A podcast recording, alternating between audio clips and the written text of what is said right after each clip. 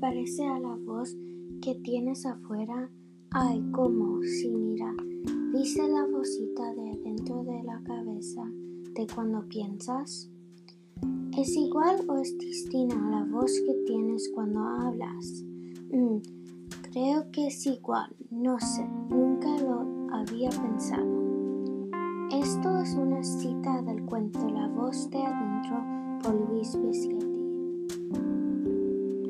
Me llamo Bianca y soy una estudiante de sexto grado en la escuela intermedia de Hoover.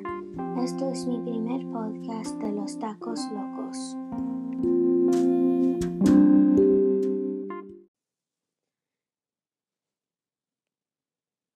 Hoy quiero animarles a que lean un cuento muy chistoso y divertido que se llama La voz de adentro.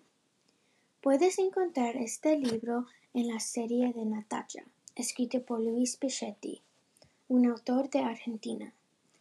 El cuento La voz de adentro de Luis Pichetti trata de Natacha, una niña que tiene una imaginación gigante, que piensa si la voz dentro de tu cabeza es lo mismo que la voz que tienes afuera.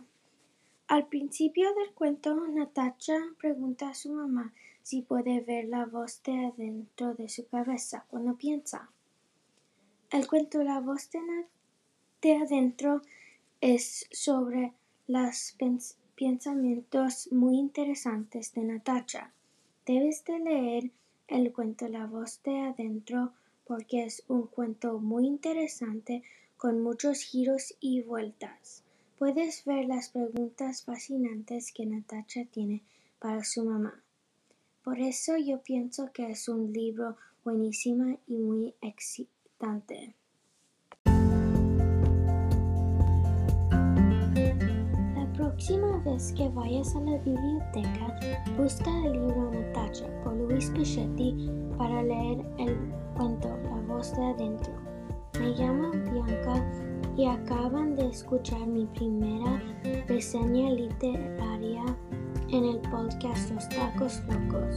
Hasta pronto.